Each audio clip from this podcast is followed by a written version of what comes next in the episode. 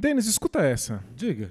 Eu aprendi a andar de bicicleta com 26 anos de idade. É, eu lembro dessa fase. Você não vai contar de como você quase morreu na primeira vez, porque você quis andar no meio de tudo e todos. Não, eu vou contar como menos de um ano depois de aprender a andar de bicicleta, eu fiz uma viagem de mais de 10 horas pedalando para descer a Serra do Mar.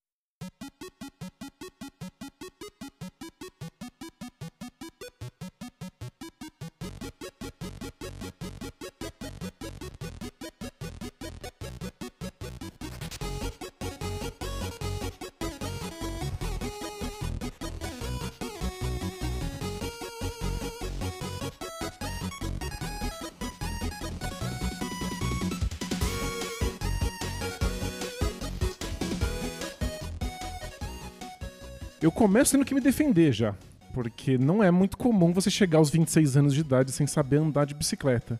Eu cheguei a herdar uma bicicleta do meu primo quando eu era muito pequeno. Eu não tinha o hábito de brincar na rua. Eu fui oficialmente uma criança de apartamento. Eu gostava de ler e desenhar, não era muito de brincar fora de casa. Mas um dia eu tive coragem, peguei a bicicletinha herdada, desci para brincar na rua com rodinhas aquele auxílio que impede que a bicicleta seja tombada, né? Um modo de você aprender a andar de bicicleta quando você é criança. Minha mãe não estava lá disponível, meu pai já não morava mais com a gente, então era eu e a bicicleta para aprendermos sozinhos. E as crianças estavam brincando na rua, acharam muito absurdo que eu estivesse usando rodinha na bicicleta. Elas achavam que eu ia aprender só se eu arrancasse as rodinhas dali. E criança, né? Meio assim. A criança usa a rodinha até hoje, esse exato minuto. Ela tirou a rodinha, andou. É um absurdo qualquer pessoa usar a rodinha. É pra que que serve a rodinha se é tão fácil andar de É, bicicleta? você é um hein? bebê. a partir do momento que a criança não precisa mais, todo mundo que usa é um absurdo. Eu não sei que idade eu tinha, mas eu não era uma criança tão nova assim. Fazia sentido que eu já soubesse andar de bicicleta e eu não sabia ainda. As crianças da rua foram lá, arrancaram minha rodinha, eu me espatifei no asfalto, me ralei inteiro, nunca mais tentei. E aí é uma dessas coisas que eu sentia que não fazia falta até minha vida adulta. Adulto, eu não tinha uma cultura de carros, ninguém na minha família dirigia, ninguém tinha um automóvel, eu não tinha vontade de ter um carro nem de dirigir, eu não tirei carteira de motorista e É caro pra burro também. é, é caro, não era uma coisa habitual, assim, não estava no meu imaginário ter um automóvel. Mas aí eu comecei a sentir falta de fazer pequenos trajetos para ir para o trabalho, para ir para a faculdade. E aí, aos 26 anos, eu falei: acho que se eu andasse de bicicleta, minha vida ia ser um pouco mais fácil. E aí eu fiz o que eu faço com tudo. Eu fui Pesquisar no YouTube. pesquisar no YouTube, pesquisar na internet. Eu fui nerdar como é que eu aprenderia a andar de bicicleta. E aí assisti um monte de vídeos instrucionais, descobri que não é tão raro assim que adultos não saibam pedalar. Tem até um grupo no Brasil, que é o Bike Anjo, que são pessoas que ajudam adultos a aprender a andar de bicicleta. E eu não recorri imediatamente aos Bike Anjos, eu achei que eu podia alugar uma bicicleta no parque e aprender a partir daí. Deu certo. Eu aprendi depois de alguns tombos na grama. Eu achei que era melhor tentar no- na grama do que no asfalto. E aí aprendi a pedalar muito mais ou menos. Eu tinha dificuldade de andar em linha reta. E aí, assim que eu percebi que eu era capaz de ficar em cima da bicicleta, eu comprei uma bicicleta dobrável. É, para quem não sabe, é uma bicicleta bem miudinha, aro 20. É uma rodinha minúscula. Porque dobrável, eu imaginei que eu pudesse fazer trajetos bem curtinhos e misturar eles com ônibus e metrô. É, faz mais sentido pra sua ideia de pequenos trajetos, né? Porque você vai chegar em algum lugar e você precisa guardar essa bicicleta, entrar com ela em algum lugar, às vezes. Nem todo lugar é fácil parar uma bicicleta. É, eu tinha um plano de mobilidade urbana com a bicicleta, mas eu também não era doido achando que eu ia poder fazer longos trajetos pedalando no trânsito. Eu tinha acabado de aprender a andar de bicicleta. Mas, na prática, eu comecei a querer andar cada vez mais de bicicleta e quando eu menos percebi, eu estava no trânsito. Eu estava pedalando no meio dos carros, tentando seguir a lei de trânsito, é claro que eu estudei tudo previamente, e comecei a perceber que eu estava me arriscando. Era perigoso, os automóveis não respeitavam muito, isso era Pré-ciclovias. era antes de ciclovias serem instaladas em São Paulo, era 2011, se eu não me engano. E aí sim eu recorri aos Bike Anjos. Entrei em contato com a instituição e eles me mandaram um Bike Anjo para fazer comigo o trajeto da minha casa para o trabalho. Então ele faz o trajeto na frente, você vai seguindo para entender como é que ele sinaliza para os automóveis, como é que ele toma a faixa no trânsito para forçar os carros a darem um metro e meio para ultrapassar, como manda a lei. Ele me ensinou a trocar pneu de emergência caso furasse, fazer remendo, arrumar o cabo do freio. Então as coisas básicas esse cara me ensinou. E aí eu perdi o controle, assim, eu senti uma sensação de autonomia que eu nunca tinha tido antes. De sentir que eu conseguia chegar onde eu quisesse no puro esforço das minhas pernas. E começou a mudar minha relação com a cidade.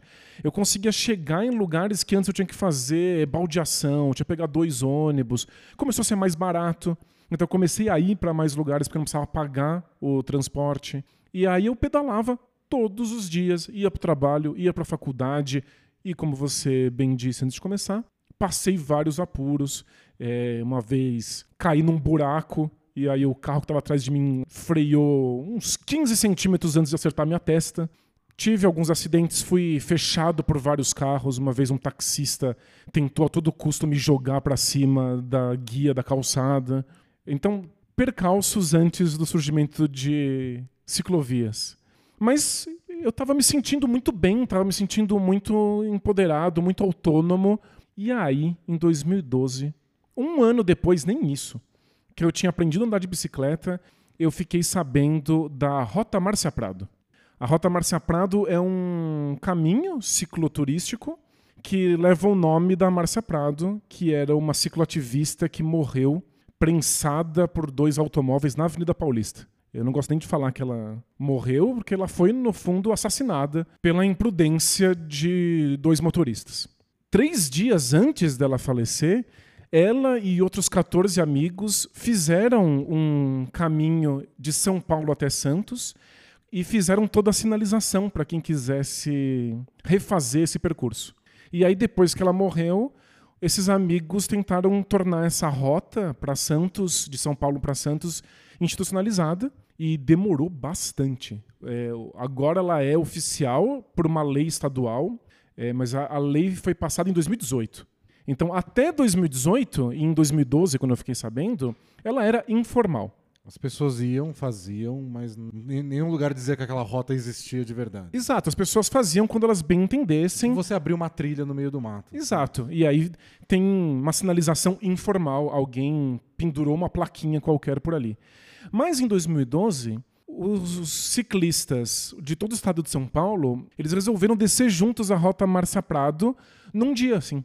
É, marcar o mesmo horário, todo mundo sai, centenas e centenas de ciclistas. E aí eu pensei, por que não? Sou ciclista agora? Sou ciclista. Você pode colocar isso no, no, no LinkedIn já? Tenho uma bicicleta, bicicleta dobrável minúscula, com uma micro rodinha, mas sou ciclista, por que não? Nessa época eu estava fazendo as bicicletadas que são reuniões de ciclistas uma vez por mês em São Paulo e eles pedalam juntos pela cidade. E como você tem muita gente pedalando junto, você se sente protegido no trânsito. Você pode seguir as regras de trânsito e os carros não conseguem quebrar essas regras porque você tem muita gente junta na faixa. É né? um pelotão, né? É um pelotão. Fecha, entre aspas, uma faixa. Isso. Porque no fundo é isso, né? Para quem não sabe, se um ciclista está pedalando numa faixa, você tem que ultrapassar ele pela outra faixa. O ciclista tem direito, por lei, de pedalar à direita em qualquer faixa de rolamento. E aí eu já estava participando das, das bicicletadas, né? Pedalando em pelotão pela cidade de São Paulo. Falei, eu vou também num pelotão para Santos. Por que não? Aí eu comecei a pesquisar a rota. Vi que era uma rota muito legal, que passa por São Bernardo, cidade onde eu nasci, São Paulo, Cubatão e Santos. Muita gente ia fazer e ninguém dizia que não dava para fazer com dobrável ninguém falava que dava para fazer com dobrável. Ninguém falava das bicicletas dobráveis. Não, então eu falei, se ninguém tá avisando expressamente, por que não? E aí eu resolvi. E eu achei que eu fosse pedalar em pelotão. Acontece que eu era muito mais lento do que os outros. Minha bicicleta era muito menor do que todo mundo estava pedalando. Então, as pessoas pedalavam junto comigo por alguns instantes. Depois eu ficava para trás e aí um novo pelotão passava por mim eu ia ficando para trás de todos os pelotões. Com a roda pequenininha, né? por mais que você se esforce, por mais que suas pernas se mexam, não é igual com a roda gigante das bicicletas feitas para essas longas distâncias. É, tinha uma questão da própria bicicleta, óbvio, mas também tinha uma questão de que Física. É, eu não era especialista nisso. Eu tinha acabado de aprender a andar de bicicleta, eu pedalava devagar e a bicicletinha não ajudava. Então eu fui ficando para trás, mas sempre tinha alguém passando por mim. E aí chegou um momento em que surgiu uma bifurcação no trajeto, e aí a marcação informal mandava todo mundo ir para a esquerda, mas vários ciclistas estavam indo para a direita. E aí eu perguntei numa banca de frutas que tinha lá o que estava acontecendo, já em estrada de terra isso. E aí eles me contaram que a esquerda, que era o trajeto normal, tinha uma balsa e que a fila para a balsa estava dando quatro horas. Nossa. Dá para imaginar o volume de ciclistas que estava fazendo esse trajeto. E aí, para pular essa balsa, você tinha que pegar o trajeto da direita. E aí eu falei, tá bom, eu vou por esse trajeto então. E aí o cara da banca de frutas falou, beleza, pode ir, boa sorte aí com sua bicicletinha dobrável, mas toma essas bananas aqui para te ajudar. Ele me deu bananas de graça, ele recusou receber dinheiro por elas, porque ele ficou comovido que eu estava pedalando com uma bicicletinha. E esse foi o tom de toda a viagem. Eu andei por muitas estradas de terra para pular a primeira balsa. Caí uma vez. Um carro passou por mim e me viu estatelado no chão. E aí ele perguntou se eu estava bem, eu falei que sim. E aí ele continuou o trajeto e quando ele encontrou um pelotão de ciclistas bem mais para frente do que eu, ele avisou que eu tinha caído lá atrás e todos eles ficaram parados me esperando passar para certificar de que eu estava bem. Foi muito bonitinho. E aí, quando eles viram que eu tava bem, eles continuaram pedalando. Eu sempre ficando pra com trás. O cara da bicicleta dobrável, né? Senão chega amanhã. É, todo mundo com medo, porque o trajeto passa pelo Parque Estadual Serra do Mar. E ele tem um horário de fechamento. Então tava todo mundo pedalando com muita pressa para não perder o fechamento do portão. E como muita gente ficou quatro horas esperando na balsa, tava todo mundo com muita pressa. Então ninguém pedalava junto comigo mas estava todo mundo preocupado comigo. Então o pelotão me esperou para ter certeza que eu estava bem. Depois eu pulei a primeira balsa, mas cheguei na segunda balsa. Muita gente me ajudou a entrar mais cedo na balsa, porque minha bicicleta era menor do que as outras. Então eu dobrei, fiquei com a bicicleta miudinha e aí me, me enfiaram num cantinho e não tive que pegar a fila gigantesca da balsa. Eu continuei pedalando, só que não tinha jeito, eu era só mais devagar. Eu levei oito horas pedalando para chegar no Parque da Serra do Mar, que nessa altura já tinha passado o horário de fechamento. Mas eles perceberam que não parava de chegar ciclista e aí eles não fecharam os portões. E que horas que vocês saíram? Bem de manhãzinha. Muita gente chegou a sair às seis da manhã. Eu quis dormir um pouco mais para estar descansado, eu saí às dez da manhã. Então, nesse momento aí já são seis da tarde. Esse é o medo, né? Também de não ter visibilidade, né? E aí me avisaram quando eu cheguei no Parque da Serra do Mar que eu tava mais ou menos no meio do trajeto. Oh. E eu tava completamente exausto, já tinha caído na estrada de terra. Falei, não vai dar, o que, que eu faço? Eu não tava preparado para aquilo. Era uma época que, pelo menos eu, vivia uma vida pré-celular. Eu não tinha celular para pedir ajuda. Eu não tinha celular para ver o mapa. Eu não sabia que ia demorar tanto tempo. Eu achei que eu ia fazer no horário recomendado para as bicicletas normais, que era metade do tempo. Eu não sabia o que era um gel proteico. Eu não tinha o costume de fazer esse tipo de rota. Então eu só não estava preparado. Eu não tinha nem hidratação necessária para fazer isso. Hoje em dia, eu olho e vejo que eu fui muito imprudente. Naquela época, eu achava que eu estava exercendo a minha autonomia que eu tava corajosamente desbravando o mundo da bicicleta. Mas não, eu fui imprudente. Por sorte, as pessoas começaram a chegar no Parque Estadual da Serra do Mar e me viam sentado, desesperado, exausto, do lado de uma bicicletinha dobrável e me deram gel proteico, é, isotônico, eu estava carregando uma mochila nas costas com o básico. Me deram uma cordinha para amarrar a mochila na minha bicicleta para eu poder descarregar um pouco as minhas costas. E todo mundo me incentivando, vai, continua, a próxima parte vai ser a parte mais bonita. E aí eu falei, tá bom, vai já cheguei até aqui, nem sei para quem pedir ajuda para me resgatar aqui no parque, no meio da imigrantes. Onde você ia pedir ajuda, né? Como, né? Sem celular. Eu teria que pedir para alguém um celular para poder pedir ajuda, né? As pessoas me incentivaram, eu falei, tá bom, acho que dá para fazer. E aí assim que eu dei a primeira pedalada dentro do parque, meu pneu furou.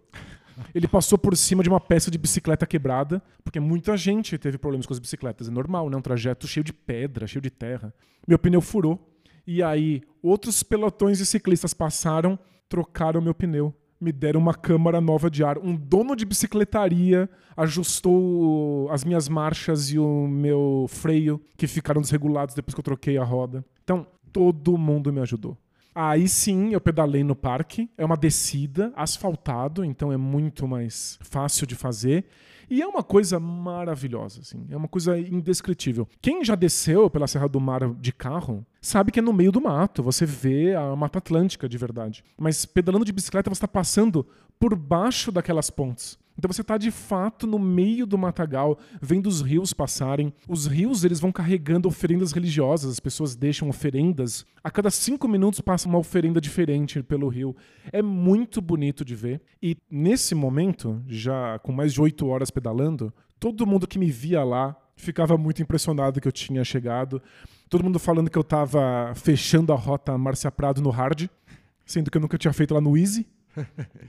Mas é... também com um quê de tutorial, né? Porque iam surgindo pessoas para te ajudar. Era incrível, eu tava contando com a generosidade das pessoas. Eu fui numa baita ingenuidade e as pessoas só foram generosas o bastante. Você botou o jogo no mais difícil. Mas aí o jogo foi vendo e falou, não vai passar dessa parte. Tá aqui munição. Isso. Tá aqui a vida infinita. Toma aqui um gel proteico, né? Toma aqui uma roda nova.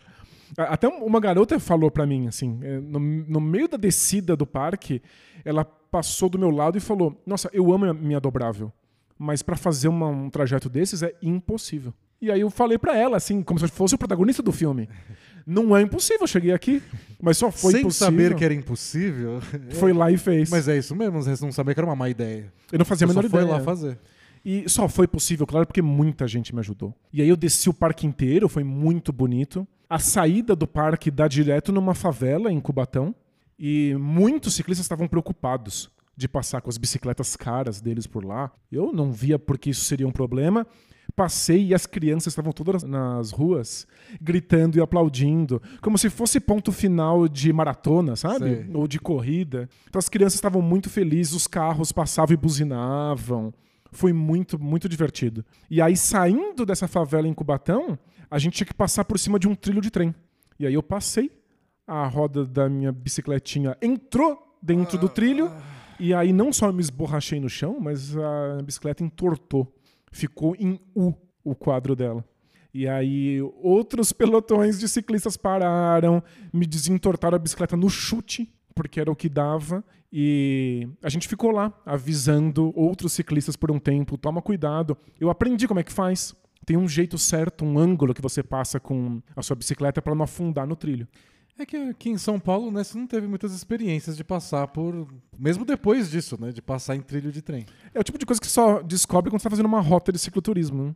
Eu fiquei lá avisando um tempo as outras pessoas, devolvendo um pouco da generosidade, né? Avisei, cuidado com o trilho, cuidado com o trilho. E aí passou um morador e falou: Ó, se eu fiquei um tempinho aqui avisando as pessoas, eu vi mais de 50 acidentes aqui nesse Nossa. trilho.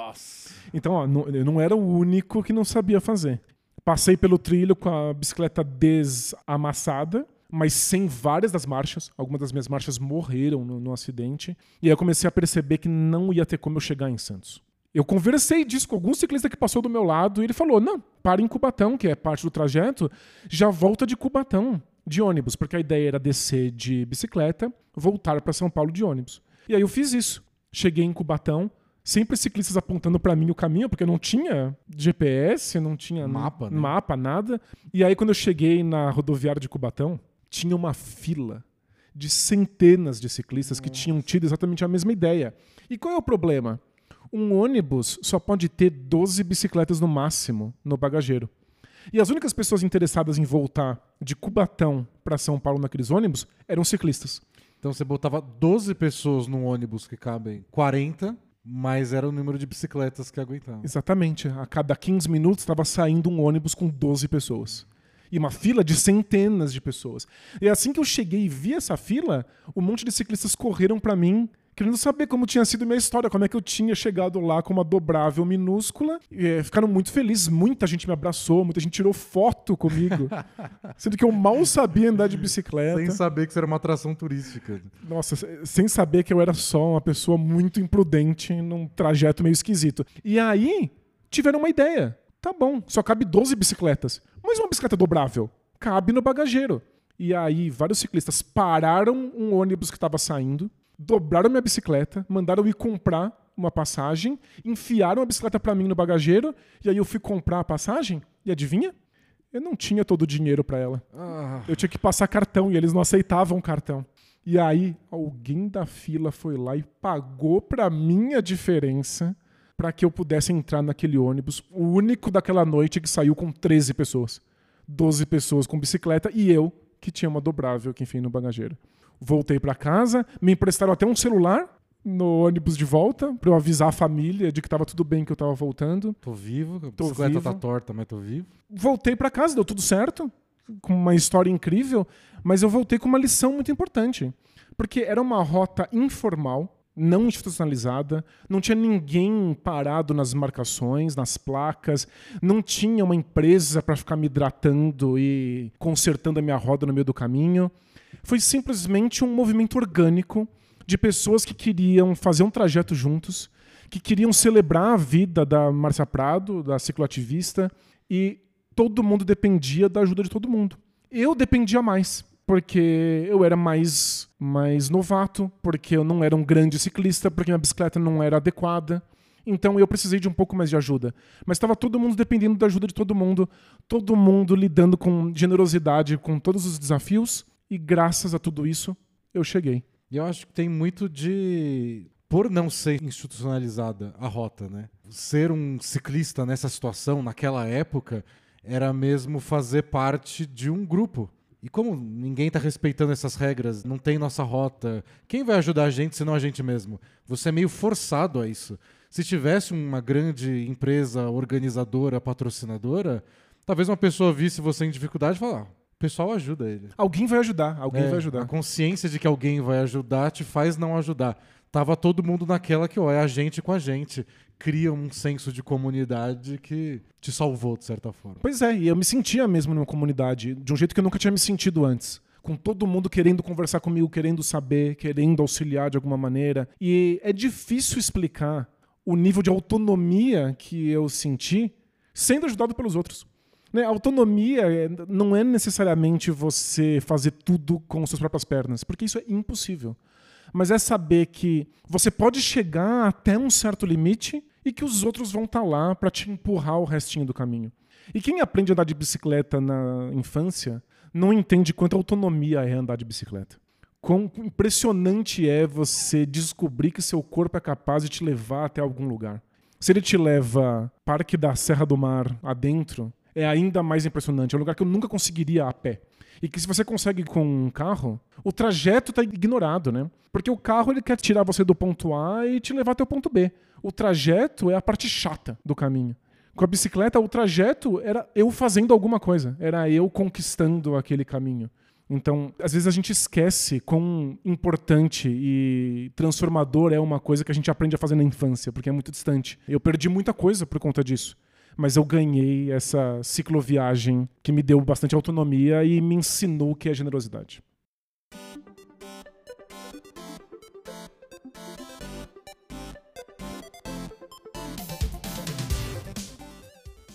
Não desliga ainda que tem mais história pra gente contar depois dessa pequena pausa. É uma pausinha só pra falar que esse episódio do Escuta Essa é oferecido pela KTO. Assim como nossas histórias tentam surpreender vocês, a KTO é um site de apostas com possibilidades surpreendentes e odds impressionantes. De futebol a basquete política, a KTO te permite apostar nas principais histórias que estão acontecendo em todo o mundo. E como ouvinte do Escuta Essa, você recebe um cupom exclusivo com bônus no seu primeiro depósito. É só usar Escuta20 lá no site e aproveitar. Vamos voltar pra história?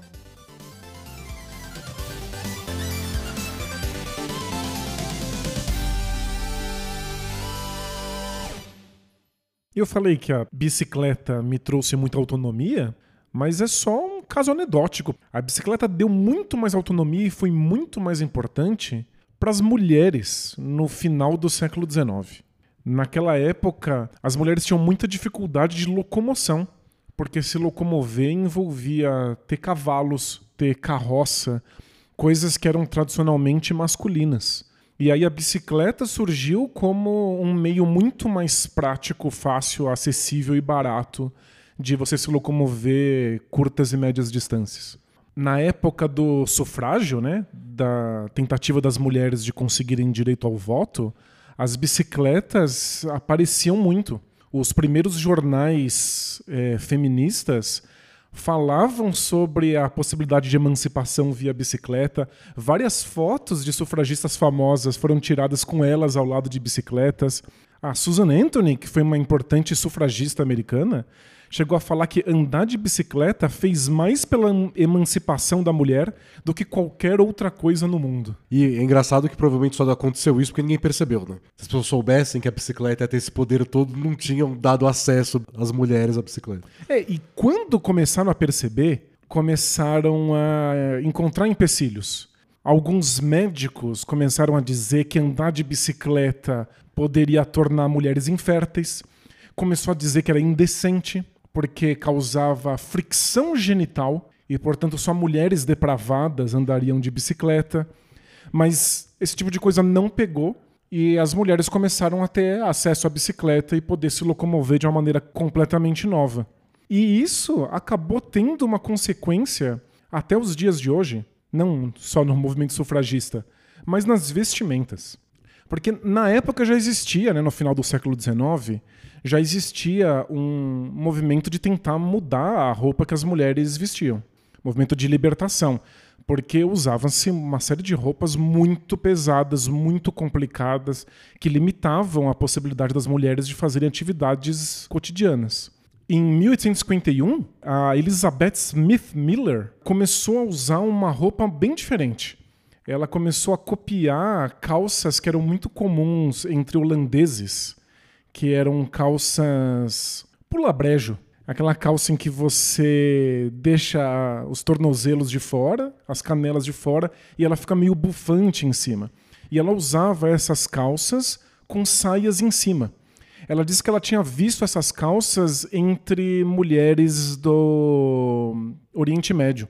Ela tentou divulgar essas roupas e aí no primeiro jornal feminista que lutava pelo sufrágio nos Estados Unidos, que chamava The Lily, a criadora do jornal ficou encantada com a possibilidade de poder andar melhor de bicicleta usando essa calça.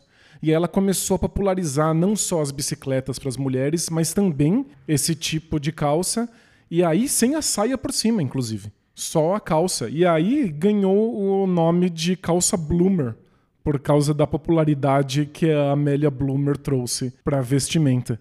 E aí a própria Amélia Bloomer parou de usar essa calça em 59, 1859, porque ela cedeu à pressão da sociedade, ela se mudou de cidade, e aí ela tinha que lidar com a aristocracia, e aí ela voltou a usar as grandes saias super pesadas. Mas a popularidade que ela pôs no jornal feminista pegou e aí mulheres começaram a usar calça porque era um jeito de poder andar de bicicleta. Ela, às vezes, não tirou tanto proveito disso, mas a palavra estava espalhada, né? Pois é. A calça bloomer ficou muito famosa. As mulheres começaram a trocar também espartilhos por uma outra peça chamada Spencer, que é uma espécie de um casaquinho muito parecido ao casaquinho masculino, com um corte levemente diferente, porque também era muito difícil andar de bicicleta usando um espartilho a impossibilidade prática de você usar essas roupas foi forçando as mulheres a usarem roupas diferentes, mesmo contra a vontade social da época, que era manter as mulheres dentro de casa e com vestimentas pouco práticas. É, não era roupa de ficar parada, né? E aí eu achei uma matéria na edição de 2 de setembro de 1900 do Jornal do Brasil, com cinco imagens de como estavam se vestindo de maneira super inusitada as mulheres na França. Porque uma correspondente internacional do Jornal do Brasil tinha percebido uma mudança total nas vestimentas. E adivinha só? Eram calças bloomers, era o casaquinho Spencer em vez do espartilho, e sempre com mulheres andando de bicicleta em Paris. Então, foi isso. Começou a chegar no Brasil por correspondentes internacionais no comecinho do século XX, uma roupa que estava totalmente associada com o ato de andar de bicicleta. E no Brasil as mulheres demoraram um pouco mais para ter acesso, porque as bicicletas eram importadas, então elas eram muito mais caras. Mas ainda assim tem vários registros no começo do século XX, e inclusive charges nos jornais de mulheres andando de bicicleta e homens olhando, achando aquilo muito esquisito, achando depravado, achando aquilo subversivo, mas eventualmente pegou. Então, a minha autonomia com bicicleta foi fichinha perto do que a bicicleta fez para o movimento sufragista e para a autonomia das mulheres no final do século XIX e no começo do século XX.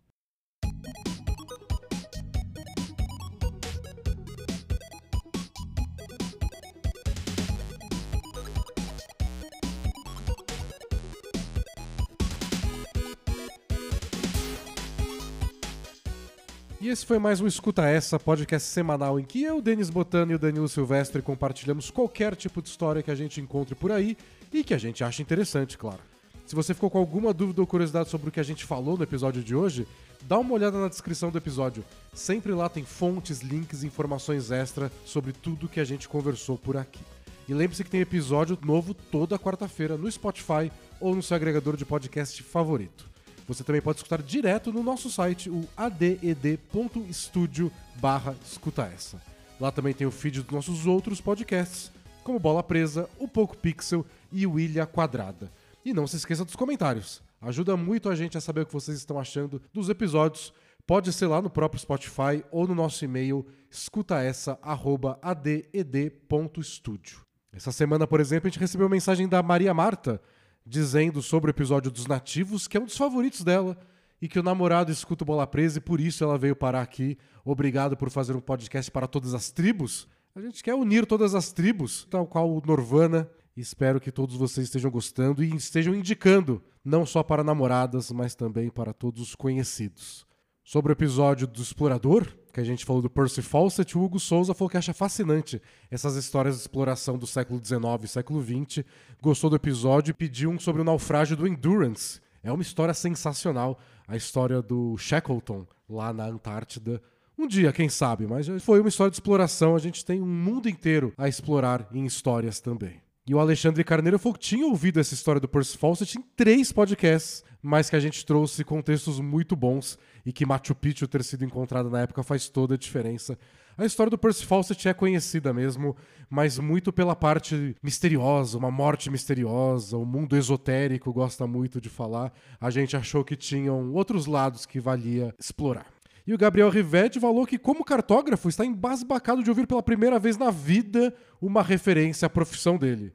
Eu estou surpreso que em 2023 ainda existam cartógrafos. Mas obrigado pelo seu trabalho, Gabriel. Por fim, não esqueçam de nos seguir nas redes sociais. Estamos no Twitter e no Instagram, no arroba escutaessapod. E compartilhem seus episódios favoritos com família e amigos, porque é assim que os podcasts crescem. O Escuta Essa é uma produção AD&D Studio, parceria entre eu, Denis Botana, o Danilo Silvestre e o Adriano Brandão. Até a próxima e tchau, tchau!